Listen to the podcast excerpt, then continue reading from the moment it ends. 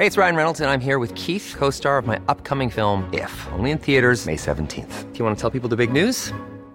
All right, I'll do. Sign up now and you'll get unlimited for $15 a month in six months of Paramount Plus Essential Plan on us. Mintmobile.com slash switch. Upfront payment of $45 equivalent to $15 per month. Unlimited over 40 gigabytes per month. Face lower speeds. Videos at 480p. Active Mint customers by 531.24 get six months of Paramount Plus Essential Plan. Auto renews after six months. Offer ends May 31st, 2024. Separate Paramount Plus registration required. Terms and conditions apply if rated PG. Heraldo Radio, con la H que sí suena y ahora también se escucha.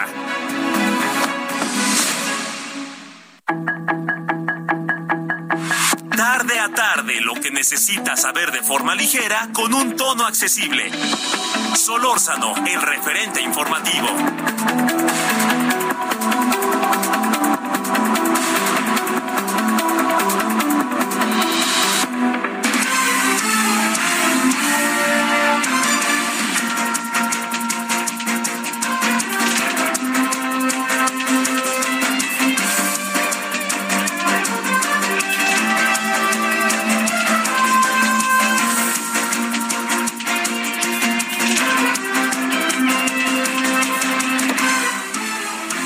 Buenas tardes, aquí andamos como todos los días en el día miércoles, miércoles 6 de julio del 2022, 98.5 de FM, Heraldo Radio y estamos eh, a través también de otros eh, sistemas de a lo largo y ancho del país, radiodifusoras, les agradecemos su participación, es referente, su servidor Javier Solórzano y todas y todos quienes hacen posible nuestra emisión. Bueno, espero que esté pasando un buen día miércoles, hay asuntos hoy para atender.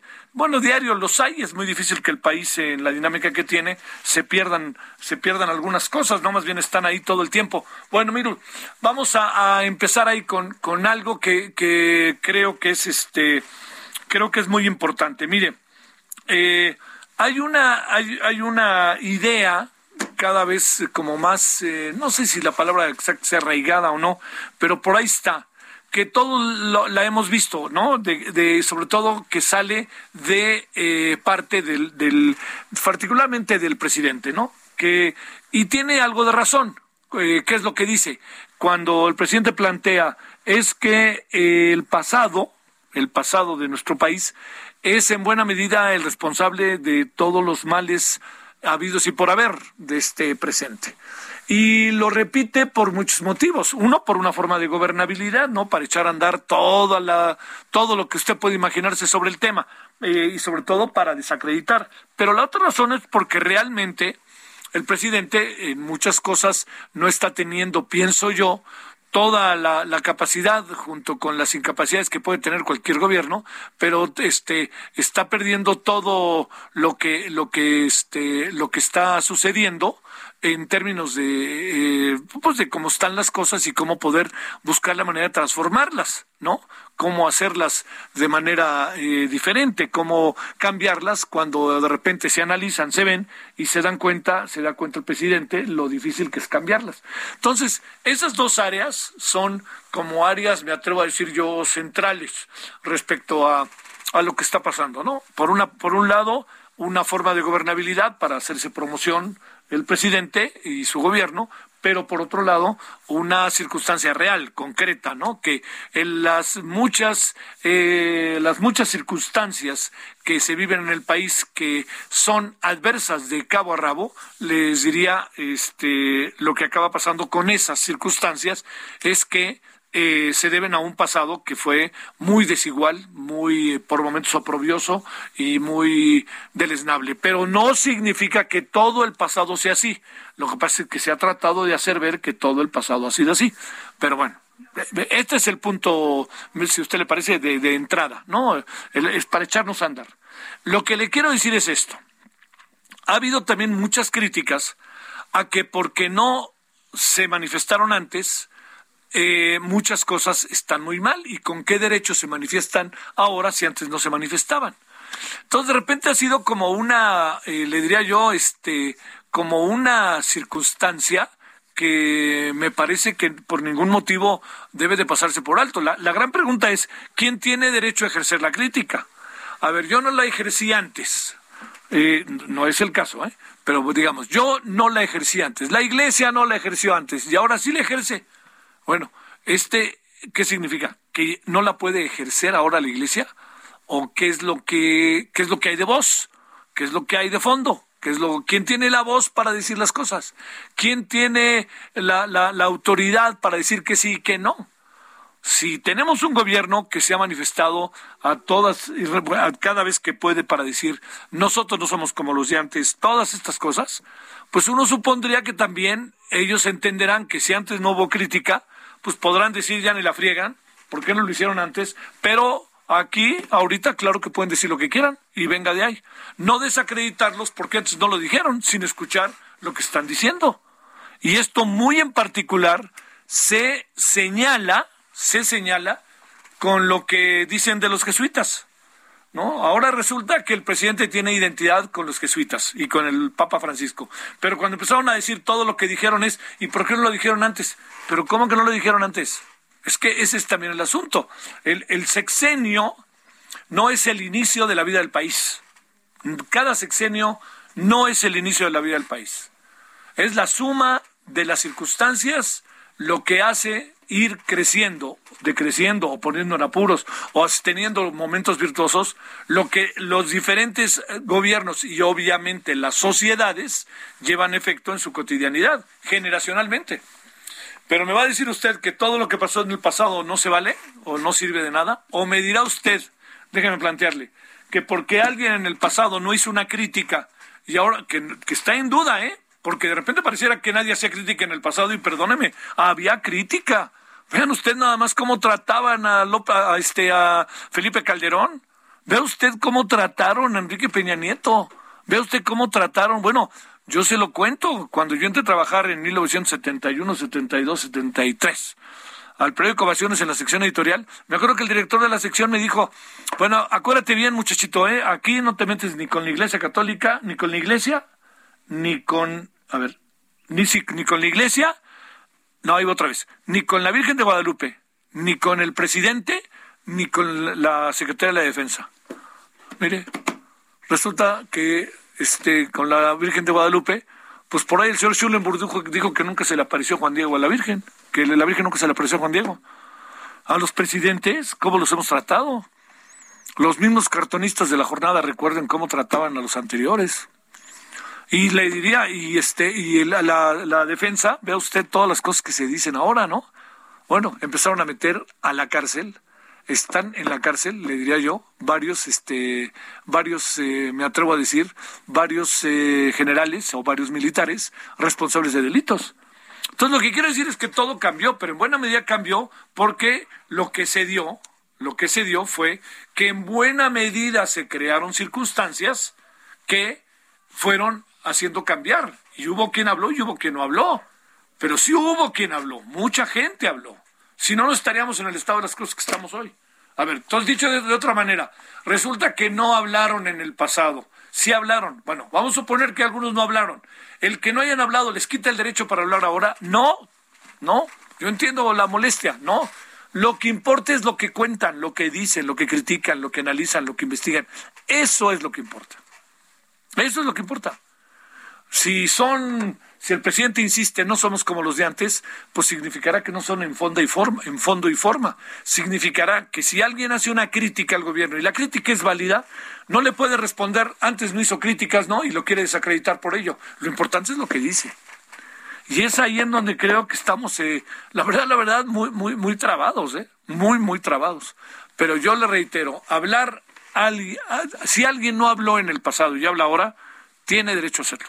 Podremos criticarlo y podremos decir, eh, si no fuera y usted decir, podemos, claro, y tiene todo el derecho para, plantearse, pero lo que es importante es lo que está diciendo ahora. Y eso me parece que procede. Entonces, decir que la Iglesia nunca dijo nada en contra de la estrategia, eh, de la estrategia eh, que se llevó a efecto en, en secciones anteriores, yo le quiero decir que eso no es cierto. Está documentado que se dijo muchas veces. Su servidor entrevistó, bueno, caray, yo entrevisté a sacerdotes de, de, de, altísimo rango este que plantearon el asunto. No estoy hablando de, de, los de los que están ahí en este en, catedral, ¿no? Que luego ahí se guardan. No, no, estoy hablando de los que este de quienes de, de aquellos quienes juegan un papel activo con sus fieles que están en las iglesias y que en las mismas homilías dicen cosas sin importar la orden. Entonces, todo, todo esto, yo le diría, todo esto que traemos encima, como si el pasado no permitiera hablar en el presente, creo que lo que tenemos que hacer, así, lo que hay que hacer es escuchar lo que se dice. Claro que procede la crítica. A ver, ¿por qué antes no hablaron? Bueno, pues cada quien tendrá sus razones y ahora tendrá otras. La clave está en lo que dice pero decir que la iglesia no habla antes a mí, mire que ni católico soy, pero este, pero a mí me parece que, que está muy claro, ¿no? Establecido, muy claramente establecido que, que la iglesia en muchos de sus bloques, en muchas de sus este diferentes congregaciones habló, habló y habló desde el púlpito que a veces fue dura contra el presidente López Obrador, fue contra, contra el presidente Peña Nieto, fue dura contra el presidente Calderón, y eso hizo sistemáticamente en muchos casos. Entonces, yo diría, no nos detengamos mucho en quién tiene el derecho a la crítica y quién no tiene el derecho a la crítica. Todos tenemos derecho a la crítica y todos somos sujetos de la crítica. Esto es dialéctico, va y viene. Pero lo que sí es importante es no desacreditemos a alguien porque estamos bajo el supuesto de que antes no criticaban o antes nunca decían nada y ahora sí porque está López Obrador lo atacan. Yo diría que no es por ahí. Hay algo de eso, ¿eh? Hay algo de eso, tampoco soy cándido ni ingenuo. Al presidente lo traen en la mira, claro, eh, porque el presidente los trae en la mira. Es un ida y vuelta, ¿no? ¿no? No me digan que nomás es de un lado. Bueno, con todo esto que le planteo, para cerrar le diría, tenemos que dejar muy claramente establecido bajo qué condiciones, bajo qué condiciones estamos hoy en relación a la crítica. Hay que alentarla. A veces duele, a veces es muy ruda, a veces no es tan cierta y por eso hay que escucharla para poder responderle a la crítica. Y hablo en todos los niveles, es, es parte de la democracia. Cruza la democracia, la crítica. Entonces, la verdad que yo cada vez que oigo, es que antes no hablaban y ahora sí hablan, pues sí, ¿y qué? ¿Y qué? Ahí están hablando, pues vamos a oír lo que dicen. Y si no opera, desacredítenlo lo que están diciendo. Pero si sí opera, vamos a desacreditarlos porque antes no hablaban y ahora sí.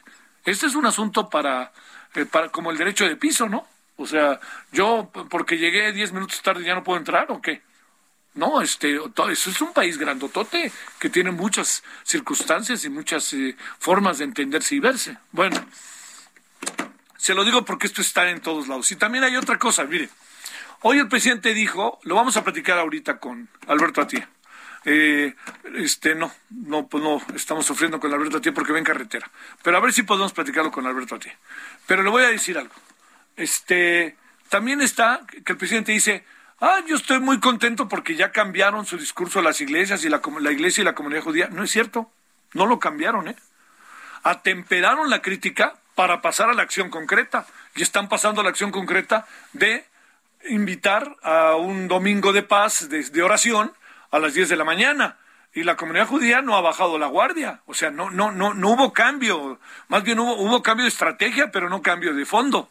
Y eso yo creo que es importante verlo porque no se ha arreglado. El asunto está trabado. Esperemos que el domingo, con la misa, con el día de oración, cambie y se pueda destrabar pero que quede claro, yo he hablado con su servidor, perdone que hable en primera persona, con cinco o seis este, sacerdotes que juegan un papel importante dentro de la Iglesia Católica Mexicana y nadie me ha dicho estamos rompiendo el diálogo con, la con el gobierno. Nadie, todo lo contrario, dice, sería ilógico. Nosotros claro que no rompemos el diálogo, tenemos el diálogo por delante, pero tenemos que plantearnos otras cosas, porque no solamente son los sacerdotes, vea usted lo que hacen muchas monjas en todo el país muchas mujeres que se dedican, que son monjas o mujeres que son que se dedican, que son parte de la Iglesia Católica, este, que están planteando este, la, la, imperiosa necesidad de que la estrategia se revise.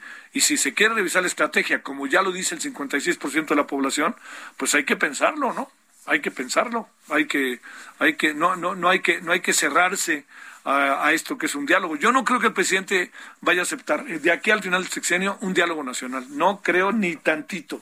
Ahora sí que pongo mi resto. Estoy seguro que no.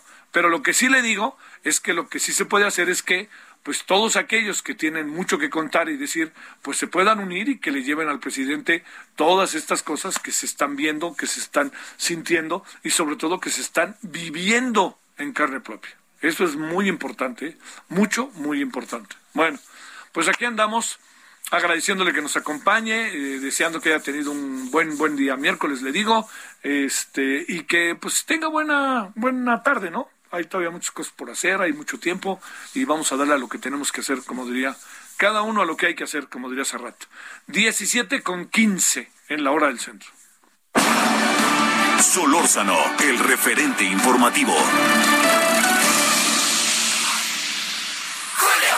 Llegó una oferta muy fresca. Lleva milanesa de res pulpa blanca a 154.90 el kilo. Sí, a solo 154.90. Y pollo entero fresco a 39.90 el kilo. Sí, a solo 39.90 el kilo. Con Julio, lo regalado te llega. Solo en Soriana. A julio 6. Aplican restricciones. Válido en Hiper y Super.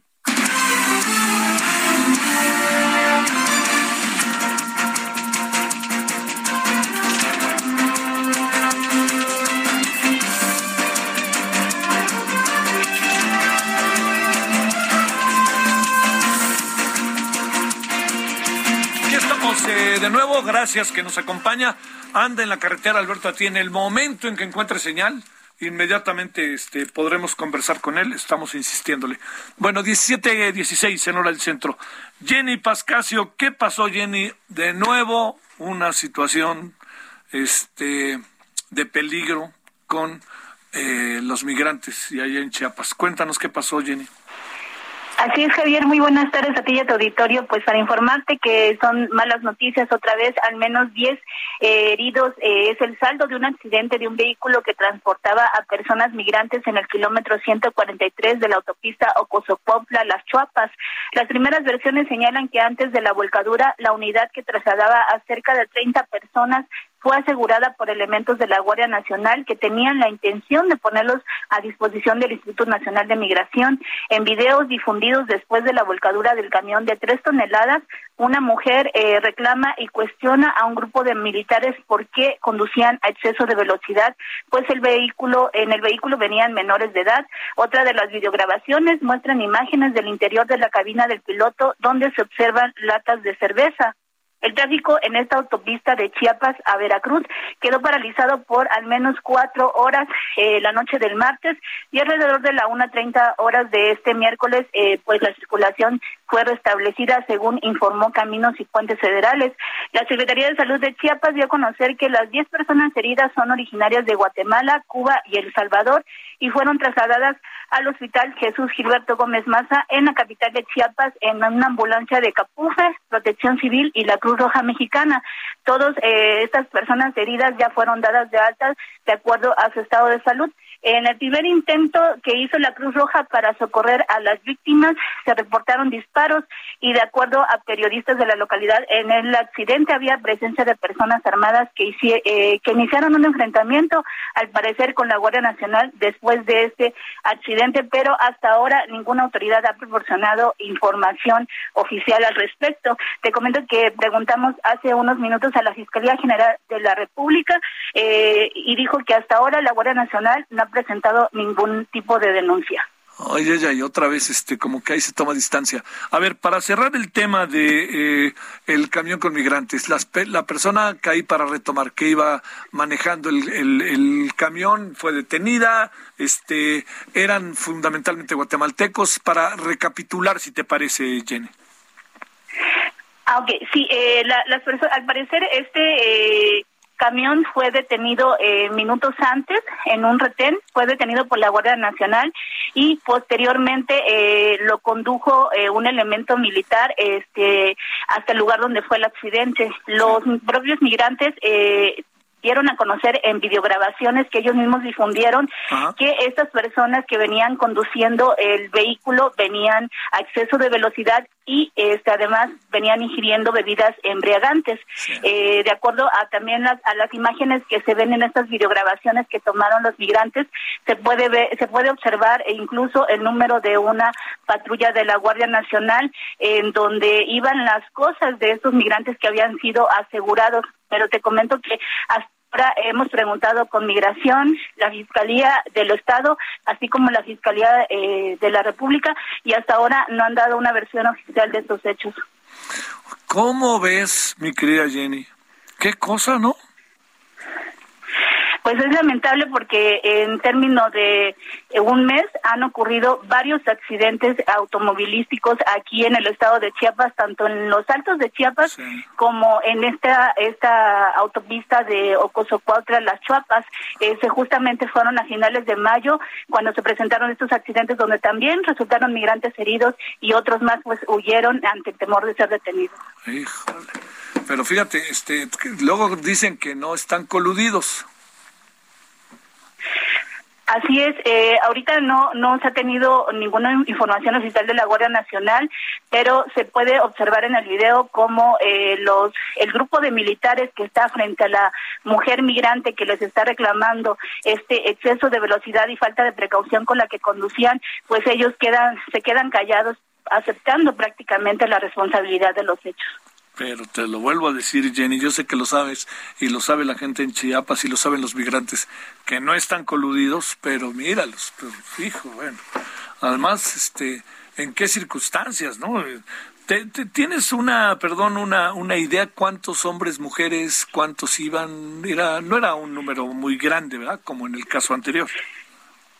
Sabemos, de, de acuerdo a lo que nos informó la Secretaría de, Salud, que fueron 10 personas las que fueron trasladadas a la capital de Chiapas eh, y fueron este, hospitalizadas en el, en el Hospital Regional Jesús Gilberto Gómez Maza. Eh, fueron dados de alta en las siguientes horas, dicen que por su estado de salud, pero eh, platicando con personas que viven en zonas aledañas, dicen que eran al menos de 30 a 50 personas migrantes las que iban a bordo de ese vehículo. Sale. Jenny, te mando un saludo, Jenny Pascasio, hasta allá, hasta Tuxtla. Buenas tardes. Muchas gracias, buenas tardes, un abrazo. 17 con 21 en la hora del centro. José Ríos, ¿qué es lo que pasa con mexiquenses que iban pues en este en este diría yo tráiler auténticamente de la muerte que fue encontrado cerca de San Antonio, Texas? ¿Qué tal, Javier? Buenas tardes. Saludo con gusto a ti y a quienes nos escuchan por el Heraldo Radio. Pues sí, como bien comentas, eh, los ciudadanos mexiquenses han sido identificados entre los muertos de esta tragedia migrante ocurrida el pasado 27 de junio en, dentro de una caja de un tráiler en Texas. Hay que apuntar, Javier, que pues bueno, eh, se trata de un ciudadano del municipio de Huifoxtla y posiblemente otro habitante del municipio de Talnepantla, quienes pues bueno, se encuentran entre los 53 migrantes muertos, entre ellos 26 mexicanos, que este pues bueno, lamentablemente se encuentran eh, dentro de esta de ese caso. Esto lo informó esta mañana el gobierno del Estado de México, quien detalló que se mantiene en comunicación permanente con la Secretaría de Relaciones Exteriores y el Instituto Nacional de Migración para lograr su total reconocimiento y la posterior repatriación de sus restos al territorio nacional. De acuerdo con las autoridades estatales, Javier, pues bueno, el ciudadano de Tanepantla de Vaz aún no ha sido totalmente identificado, mientras que ya mantienen comunicación con los deudos del vecino oriundo de Huipoxtla, esto en el norte de la entidad. Hay que apuntar, Javier, que al inicio el gobierno estatal informó que se trataba del ciudadano, de un ciudadano de Catepec eh, que había sido identificado. Sin embargo, pues horas después eh, actualizaron la información y apuntaron que este habitante pertenecía al municipio de Huipoxtla. Hasta el momento, Javier, pues bueno, recordemos que se reportan 26 connacionales fallecidos en esta tragedia, según rectificó la Secretaría de Relaciones Exteriores, luego de que, pues bueno, inicialmente se había dado la cifra de 27 mexicanos sin vida. Entonces, pues bueno, estos son los primeros identificados de, otros estados, además de que se han dado en el estado de Guanajuato y de Chiapas, de los connacionales que han sido este, pertenecientes a esta, esta lamentable situación. Ese es el informe que te tengo, Javier. Este, las familias se quedan huérfanas en todos los sentidos. Difícil, ¿no? Difícil, este José, lo que acaba el desenlace de estas historias, ¿no? Totalmente, Javier, sobre todo pues que en el Estado de México pues también existe gran población en tráfico, gran población que también pues buscaban una oportunidad mejor y pues bueno, lamentablemente ocurrió esta, esta, en esta tragedia. Te mando un saludo, muy buenas tardes, José. Igualmente para ti, Javier, buenas tardes. José, allá del Estado de México. Fíjese, dos asuntos de primerísimo orden, de nuevo con el tema de los, eh, eh, los migrantes, ¿no? En el caso de el nuevo accidente, ahora de nuevo en Chiapas, digo de nuevo en Chiapas por lo que pasó el 9 de diciembre de 2017, y eh, ahora también con lo que son las secuelas de estas cajas, de las cajas que llevaban los trailers en donde iban una buena cantidad de migrantes, de los cuales 52, 53, ¿no? han fallecido, más todos los que siguen hospitalizados. Uno más este, falleció el día de hoy. ¿no? Con eso vamos, vamos viendo, más allá del muy doloroso proceso, muy, muy doloroso proceso de, eh, pues bueno, de saber quiénes son los familiares. Yo no sé de mi familia, no sé, no sé de mi hermano, no sé de mi, mi hermana, de mi tío, de mi papá, de mi mamá. Sé que salieron, este, no sé si salieron ahí o salieron en otro. Tuve una llamada en donde dramáticamente me dijeron que las cosas estaban, este, que no podían respirar, todo eso, ¿no? Todo eso en un paquetito horrible. Pausa.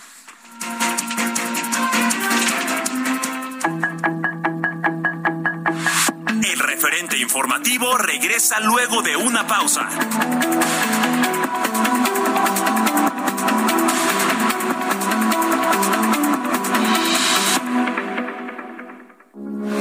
Heraldo Radio, con la H que sí suena y ahora también se escucha.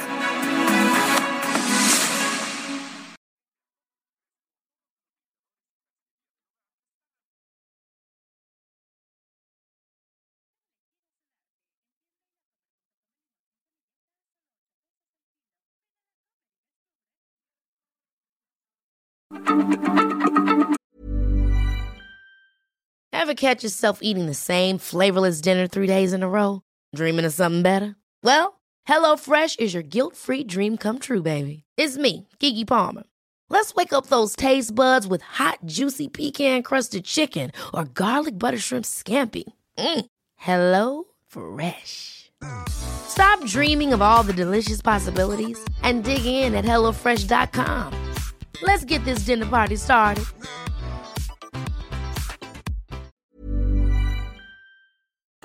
Heraldo Radio, la H se lee, se comparte, se ve y ahora también se escucha.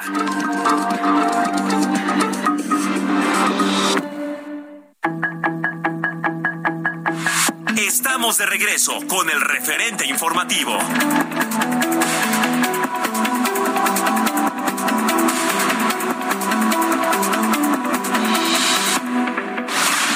El referente informativo le presentamos información relevante.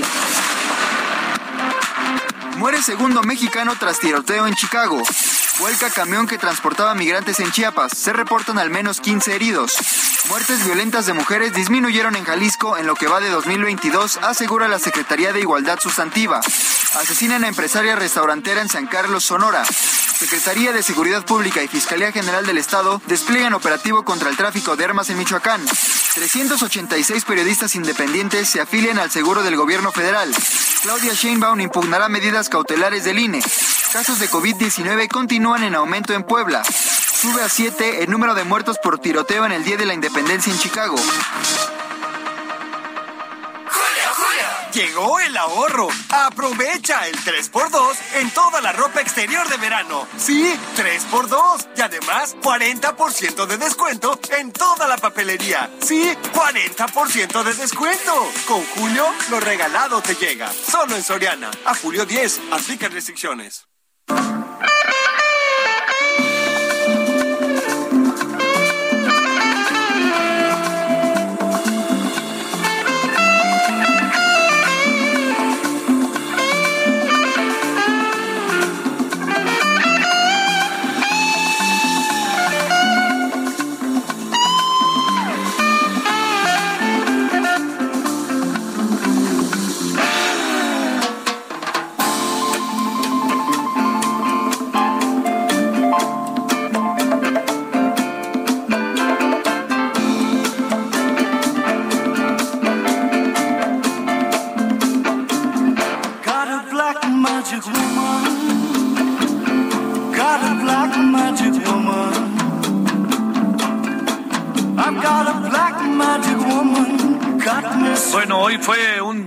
De susto porque estaba Carlos Santana tocando y de repente, ¡puf!, que se desmaya.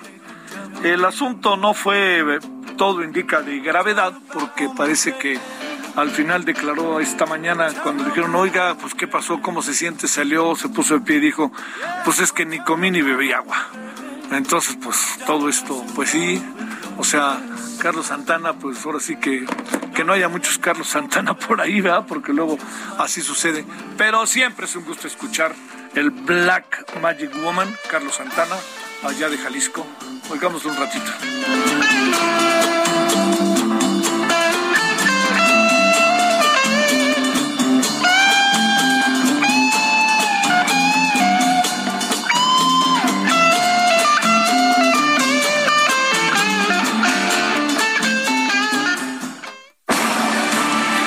Solórzano, el referente informativo.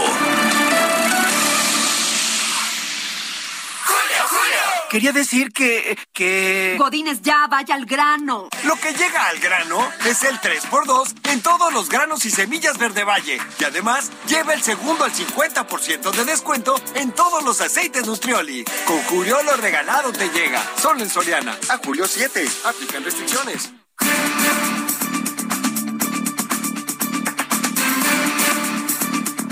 Bueno, 17.34 en la hora del centro. Gracias, Juan Jesús Garza Onofre, investigador del Instituto de Investigaciones Jurídicas de la UNAM. Querido Juan José, ¿cómo has estado? Buenas tardes.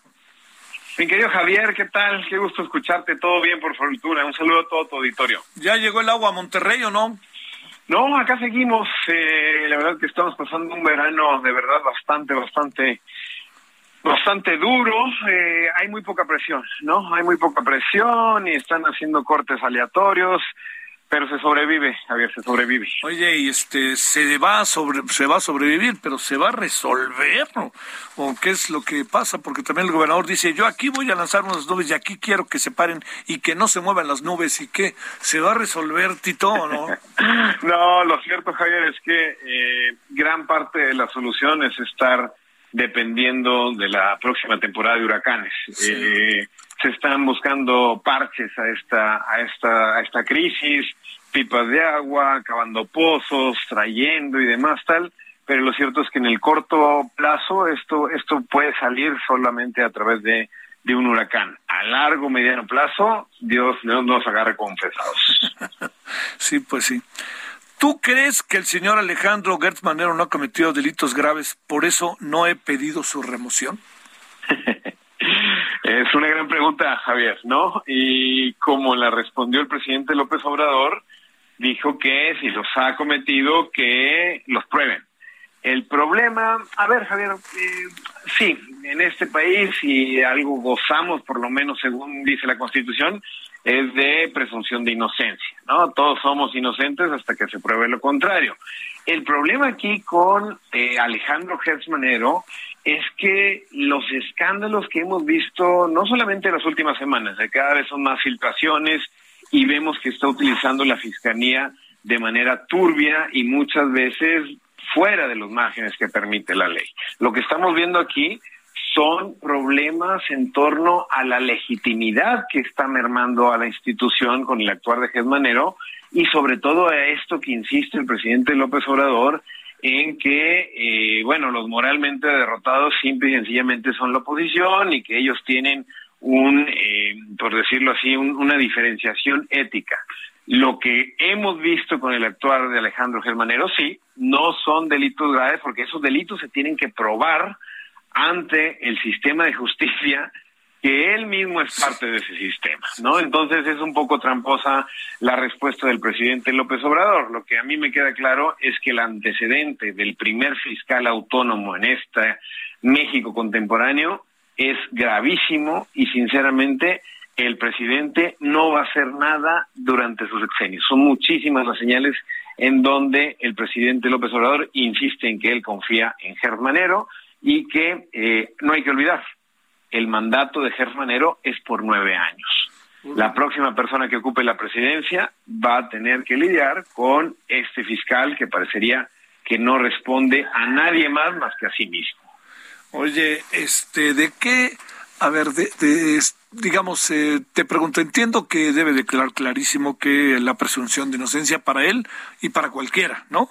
Pero, pero déjame plantearte, eh, Juan Jesús, el tema concreto, por ejemplo, de la familia, no, no, no, no aparece como conflicto de interés. La propia familia no ha lanzado ya una demanda. Este, ahí en, en esos asuntos que de repente parecieran como tan, tan, ¿cómo diría yo? Como tan a la vista, tan claros. Claro, este, tan burdos. Tan, ándale, esa es una buena definición. Tan burdos. ¿Qué hacemos ante eso? Eh? Mira, ante eso yo creo que lo que hay que seguir insistiendo es que el trabajo de la fiscalía, no solamente del fiscal en lo particular, eh, ha quedado muy, muy en entredicho. La única manera, Javier, de que deje Alejandro Germanero de ser fiscal en este país es vía presidente de la República o que él mismo renuncie, cosa que parecería que no va a pasar. Pero por eso eh, te decía que no hay que olvidar que su nombramiento es transaccional. Yo creo que un imperativo para las próximas elecciones, de ahora que ya vemos que ya están adelantados los, los candidatos, la candidata y demás tal, yo creo que es saber su opinión sobre esta fiscalía, sobre, sobre qué van a hacer en caso de que ellos se le va a dar continuidad al proyecto de Alejandro Germanero, van a proponer su remoción, cuál sería una salida eh, medianamente posible a eh, a la crisis que está viviendo actualmente, Javier, no podemos normalizar que cuando se filtran este tipo de llamadas, que, se, que, imagínate que se filtran al fiscal general de este país. Olvídate a cualquier persona que se le puedan ya intervenir los audios que no sea de esa magnitud del poder. Alito, por ejemplo, ¿no? Por ejemplo, digamos, digamos alguien, alguien un, un, tanto menos poderoso. Este, imagínate no solo eso, Javier, sino que las conversaciones que está teniendo, que ninguna las ha desmentido, una en el caso Lozoya y otra en el caso Alejandra Cuevas, es simple y sencillamente actuar fuera de los márgenes que permite la ley. Es decir, tendría que tener algún tipo de responsabilidad. Eso es una, una llamada a reflexión a todos los senadores y las senadoras que nombraron a Alejandro Ger desde un inicio y sobre todo a la ley que viene de ambas cámaras que la ley no prevé mecanismos de control o por lo menos alguna comparecencia, algo, ¿no? Parecería que el fiscal está totalmente a su bola y no va a buscar rendirle cuentas a nadie más que a sí mismo. Sí, eso es un asunto. Eh, además, a ver, te pregunto, estudiando el marco de derecho, estudiando todas estas cosas cotidianamente, eh, Jesús, te pregunto, ¿habría, habría, se, se extiende eh, sucede algo con eh, el marco jurídico, queda tocado, queda como visto la impunidad, este, se expande, como luego dirían en las escuelas el, el mal ejemplo. ¿Pasa algo así o qué ves? Sí, yo creo que lo que pasa es que en efecto se va, se va generando un efecto expansivo no solamente hacia eh, la Fiscalía General, sino también a las fiscalías de cada uno de los estados, ¿no? Vemos que eh, este eh, nuevo sistema de autonomía en el ejercicio de la Procuración de Justicia en los distintos estados de la República, pues parecería que no cambió mucho, Javier. No tenemos un mejor sistema de justicia desde la desde la reforma del 2018 y con todas las autonomías que vienen desde un poco años anteriores, ¿no? Lo que estamos viendo es que se generó una nueva ley, se generó una nueva institución, se generó toda una narrativa en torno a la misma. Mientras la persona que ocupe el puesto de estas nuevas instituciones y estas leyes sea una persona que siga pensando en el pasado, que tenga como referencias eh, eh, prácticas que ya no abonan al Estado de Derecho, cualquier reforma va a quedar completamente en la letra muerta. Entonces, quizá la mayor reflexión es que para las próximas legislaturas, para las próximas que quieran generar mejores instituciones de procuración de justicia, lo que está haciendo Hertz es un muy mal antecedente que hay que recordar que quizá es igual de importante la ley que la persona que va a ejercer el poder que está dentro de esa ley. ¿Qué alcanzas a apreciar, eh, digamos, bajo esta perspectiva en donde creo que de manera puntual consignas y me parece que, que tienes, si me permites, toda la razón respecto a lo que viene, que, que no va a cambiar, pues lo va a cambiar el presidente, no va a mover un dedo sobre ese tema, por, lo que quisiéramos pensar tú o yo, es lo de menos, ¿no? No lo va a hacer. Hay muchas ideas de que, que le debe o que se conocen o que son amigos, vete a saber. Pero la pregunta es, ¿tienes un diagnóstico de lo que pasa con las fiscalías de los estados en donde va de nuevo, como diría el maestro, en este el, mal ejemplo cunde?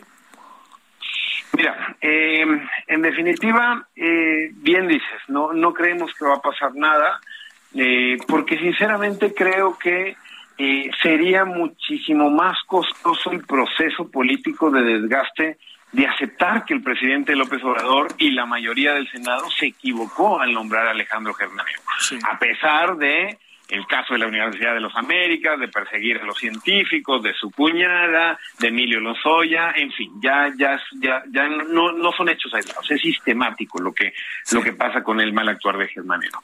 Aquí Javier, lo que creo que vale la pena destacar es que en definitiva depende de cada estado de la República. Y aquí sí hace falta un poco eso de descentralizar el trabajo que se está solamente focalizando en la Fiscalía General pero lo cierto es que hay estados en donde se podrá eh, estar o no de acuerdo con las fiscalías, pero por lo menos, ya casi apelando a, una, a, a unos mínimos, no se están viendo este tipo de escándalos, ¿no? Hay, hay estados que están mucho más consolidados de otro, hay propiamente eh, eh, gente que está en la fiscalía desde antes del actual sexenio, entonces, bueno, existen criterios diferenciados, se conocen buenas prácticas en algunos estados de la República, otros no, otros eh, lo vimos con lo de Alito, que se quejó el presidente de los modos y salió el fiscal, que sí, no, también, ¿no? Entonces, creo que dependerá de cada contexto y sobre todo entender que los perfiles que llegan necesitan mejores filtros, mejores evaluaciones para poder designar a las personas que estén ahí, que antes que ser personas que le respondan ciegamente al Ejecutivo, como sigue sucediendo en la práctica, que tengan un perfil que pueda responder a las necesidades de instituciones tan complejas como son las fiscalías estatales y la Fiscalía General de la República. Que rindan cuentas, Javier, que no, que no crean que por el hecho de estar bajo este eh, cariz de autonomía, se puede permanecer al margen de la responsabilidad ética y de la responsabilidad política que están existiendo estos cuestionamientos cada semana en torno a las fiscalías en el país. Sí, sí, sí. Oye, y ahora que mencionas este el tema de Alito, eh, ahora sí que le salió, este, les, les, les, se les cuatrapeó el asunto en Morena y a la gobernadora, ¿no? Porque no imaginaron que el presidente iba a decir eso cuando el día anterior la señora estaba feliz y este Mario Delgado decía que qué maravilla lo que se estaba haciendo, que apoyaban a la señora. Al día siguiente, calladito me vio más bonito. De nuevo, todo directo hacia el presidente y hacia una sola figura en el país, ¿no? No, es, es delirante, Javier, cuando el presidente dice que que él no está de acuerdo con Alito, que no es santo de su devoción, fueron las palabras exactas, pero que se tiene que respetar la dignidad de las personas y después ver a la gobernadora decir que el presidente es un humanista y que por eso no le gustó que hayan tumbado la puerta, eso, eso simple y sencillamente te habla de una justicia a modo, de un entendimiento del Estado de Derecho que va a depender de los ánimos del presidente de la República, ¿no? Lástima que para muchos otros casos no se haya pronunciado o que para casos no tan mediáticos, pues ojalá tuvieran la misma, el mismo reflector que cuando eh, le interesa al presidente de la República. Es lo malo, Javier, es lo malo de tener una, una, una presidencia tan, tan concentrada en, en el discurso de, de López Obrador en este momento. Bueno, que regrese el agua, Juan Jesús Garzonofre. es un gran deseo, Javier, te lo agradezco en verdad. Para, para, estos días de vacaciones por acá en Monterrey. Bueno, sale. Muchas gracias, buenas tardes. Buenas tardes, buen día. Gracias, Juan Jesús Garzonofre, investigador del Instituto de Investigaciones Jurídicas de la Universidad Nacional Autónoma de México. Él es de Nuevo León, está de vacaciones en Monterrey y ya ve todo lo que anda pasando en Nuevo León con el tema del agua. 17:47 ahora en la hora del centro. Solórzano, el referente informativo.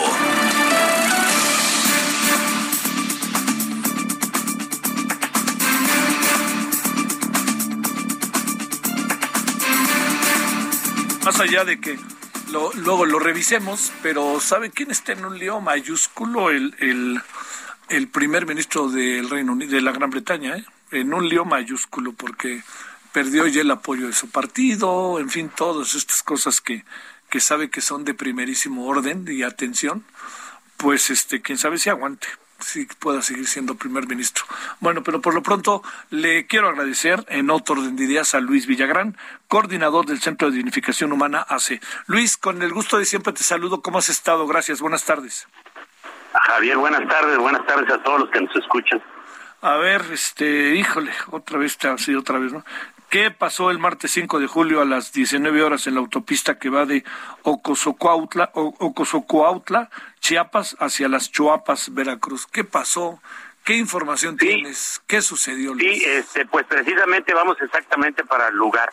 Fíjate que hasta donde eh, estuvimos casi a la hora, hora y media de ocurridos los hechos, un este un camión de tres toneladas que llevaba aparentemente 30 compañeros migrantes, sí. este, sufrió un accidente, ¿no? Y tuvieron que ser trasladados, llegó gente de la Guardia Nacional, pero este hasta donde nosotros tenemos conocimiento, gente, lugareños de por ahí, eh, irrumpieron en el lugar, eh, al parecer hubo un malentendido con la Guardia Nacional, pero aquí lo preocupante, Javier, es que este, este camión tenía media hora, 40 minutos de haber pasado por un lugar que le llaman la pista, es digamos eh, la frontera entre eh, donde termina Chiapas y empieza Tabasco. Y ahí hay, pues no sé, 30, 40 elementos de la Guardia Nacional y del Instituto Nacional de Migración, incluso las policías estatales y alguna municipal, en que ahí tienen un retén muy, muy este sofisticado, en el cual paran a todos los autobuses, los camiones, etcétera, ¿no? Y, y pues pasó por ahí, independientemente de que ya había, obviamente, pasado por, por otros retenes, de donde viniera Javier. Como te comenté la última vez y, y esto ya parece ser recurrente y ya no, ya no de manera, pues ya no digamos agradable, sino una, una cuestión verdaderamente terrible. Oye, eh, aquí, aquí de nuevo, este, lo que tú dices mientras estamos platicando, cuántas, cuántos camiones podrán estar saliendo en este momento, trailers estarán saliendo. nosotros consideramos Javier, nosotros consideramos que a diario, a diario, salen de Chiapas, escúchame el dato, a diario. Nosotros, observadores eh, eh, de, de, lo que algunos le llaman el fenómeno migratorio, la movilidad humana, etcétera. Pero muchas organizaciones, incluso de Estados Unidos, consideramos que salen entre 40 y 50 camiones de Chiapas con tráiler, con vagonetas, con carros particulares, con furgonetas, lo que sea pasan 40 hasta 50 este, eh, vehículos que salen de Chiapas, avanzan por territorio nacional y los que nosotros vemos en las tragedias, en las desgracias, en los accidentes, etcétera, pues son los que les sale mal el, eh, este, este, este movimiento, pero no los que logran pasar y llegar. Javier, yo quiero compartirte un dato que me acaban de, de establecer son más los mexicanos que están migrando hacia los Estados Unidos que todas las nacionalidades juntas que hemos visto desde al menos en este año. Son más los mexicanos migrando y eso es pocos rojos eh, de lo que está eh, ocurriendo con la movilidad humana en nuestro país, Javier. Oye, ay, caray. Eh, a ver, este, algunas de tus hipótesis de por qué está pasando esto junto con lo económico. Digo, es muy obvio lo económico, pero supones que hay algo bueno, más. Sí, este, a nosotros nos llama la atención que Chiapas es eh, la, una de las cinco entidades que más este, está contribuyendo a que la gente se vaya, sea desplazada, son grandes desplazamientos que está ocurriendo, pues ya sabemos que hay una guerra intestina muy, muy este, cruenta y, opaca eh, eh, en la cuestión de los indígenas en, en la parte alta de Chiapas que eso los hace emigrar, ¿no? Al menos en lo que ocurre en Chiapas, no hay oportunidades de trabajo, es una situación bastante difícil en Chiapas. Entendemos que todo el país y, y después de la pandemia, pues eh, eh, el, el universo completo está así, me refiero, a la tierra me refiero. Entonces, este, entendemos la migración, pero la migración ahorita está este, siendo un punto muy, muy este, de llamar la atención más cuando viene la reunión entre el presidente Biden y el presidente López Obrador. Creo que ellos tienen la gran oportunidad de poder eh, eh, visualizar lo que verdaderamente está ocurriendo, Javier, porque estos grandes desplazamientos tienen un origen y debe de combatírselos adecuadamente y no con lo que está haciendo sobre todo Joe Biden ni con lo que, con lo que está haciendo el presidente Andrés Manuel López Obrador en el tema migratorio, con el Instituto Nacional de Migración, con la misma Secretaría de Gobernación y en sí el Estado mexicano en tratar de combatir o al menos este, reflejar de manera diferente lo que está ocurriendo, porque no podemos seguir viendo tráiler con migrantes accidentados o muertos.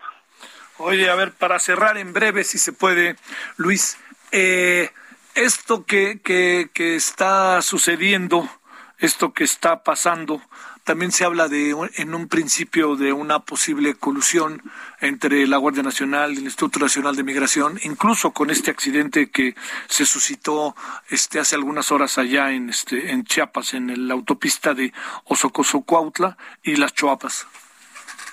Sí, Javier, mira, nosotros consideramos que el Instituto Nacional de Migración, la Guardia Nacional, deberían de, de este, ser profesionalizados en el aspecto de que la migración, eh, ellos, eh, el Estado mexicano habla mucho sobre una migración ordenada. En Chiapas hay 10, eh, perdón, 100 este, ventanillas para atender a los migrantes. Si se atendiera a 20 personas diarias en esas 100 ventanillas, este, saldrían 2.000 migrantes con un documento que les permitiría estar de manera regular en el país. Y yo te aseguro que eso vendría a menguar un poco la forma este, peligrosa, por decirle lo menos, en que los migrantes están este, arriesgando, eh, ya casi casi es una inminente, eh, eh, donde ponen inminentemente en peligro su vida, y entonces se deben de profesionalizar los agentes federales de migración y hacer algo porque no podemos seguir este, dando palos de ciego en el, en el combate al tráfico de humanos que está haciendo lo que tú y yo estamos este, platicando ahorita. Bueno, pues que tengas buen buena llegada, antes que nada, y a ver qué podemos platicar mañana sobre el tema ya que estés por allá. Pues Luis. estamos a la orden, Javier, y te agradezco mucho. Luis Villagrán, gracias. Gracias. Bueno, este, ah, nos vamos. Eh, ¿Qué tenemos para la noche? Tenemos COVID, el tema COVID. Tenemos otra vez el tema, tenemos que hablar de Ken, me refiero a Ken Salazar. Tenemos también eh, esto que ha mal lanzado el INE. Bueno, hasta la tarde, hasta la noche, adiós. Hasta aquí Solórzano, el referente informativo.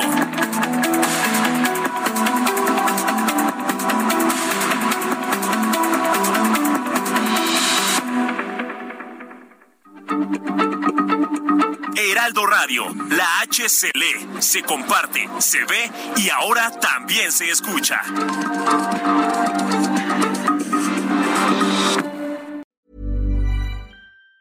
Planning for your next trip? Elevate your travel style with Quince. Quince has all the jet setting essentials you'll want for your next getaway, like European linen, premium luggage options, buttery soft Italian leather bags, and so much more. And it's all priced at 50 to 80% less than similar brands. Plus, Quince only works with factories that use safe and ethical manufacturing practices. Pack your bags with high-quality essentials you'll be wearing for vacations to come with Quince. Go to quince.com slash trip for free shipping and 365-day returns.